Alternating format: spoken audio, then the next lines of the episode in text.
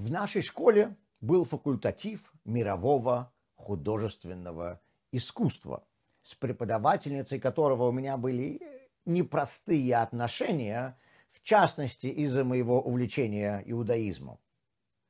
Она также говорила, Белинский – это выдающийся ученик, потому что он каждый день выдает что-то новое. Вот это то новое, что я ей как-то выдал. На перемене я с очень серьезным видом подошел к ней и сказал, что нам нужно поговорить. Я вчера вечером провел долгое время, рассматривая картинки голых женщин. Она была озабочена и стала расспрашивать, с кем, где и когда это было. Я сказал ей, что я это делал вместе с такими-то друзьями и даже подружками, каждый из которых был примерным учеником. Она была ошеломлена. А потом я добавил еще одну деталь.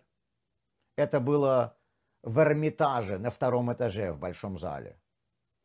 Мы рассматривали живопись. Почему, если я смотрю на изображение голой женщины в неприличном журнале, то это плохо, а на холсте Густава Моро это хорошо? Почему мы даем искусству карт-бланш на непристойности? В кино есть рейтинговая система, говорящая, что определенные фильмы не для детей, хотя почему-то в музеях изобразительного искусства ее нет.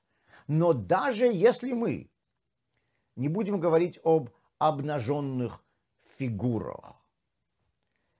Хотели бы вы, чтобы ваш, скажем, десятилетний сын глазел несколько минут подряд на обнимающихся и целующихся в губы людей, если они даже полностью одеты?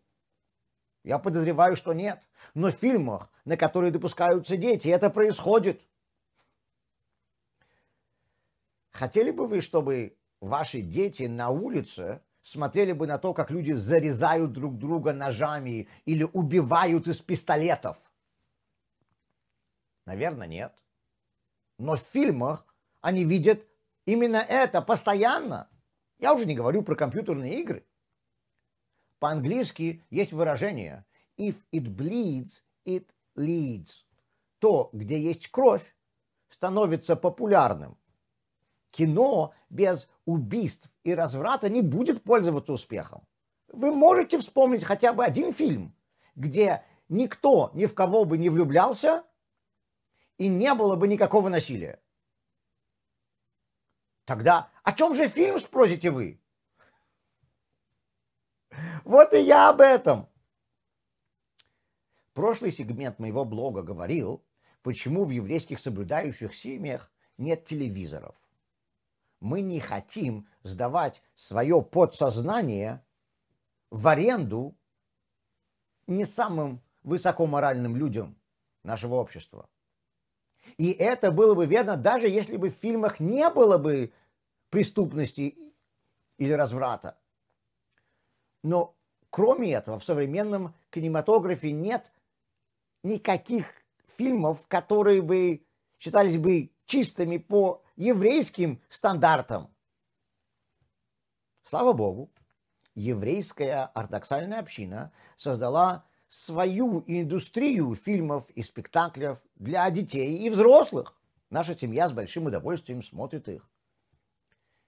Я как-то купил для моих детей альбом из десятков фильмов под названием Planet Earth, планета Земля, про животных и природу. Они благодаря этому теперь знают про зверей и географию намного больше меня. Мы смотрим многие другие исторические документальные фильмы. Слава богу, их много. И вы думаете, что постоянное мелькание крови и любовных сцен перед глазами пагубно влияет только на детей? Конечно же, они более впечатлительны, чем взрослые. Но мы все в любом возрасте поддаемся влиянию того, что мы видим.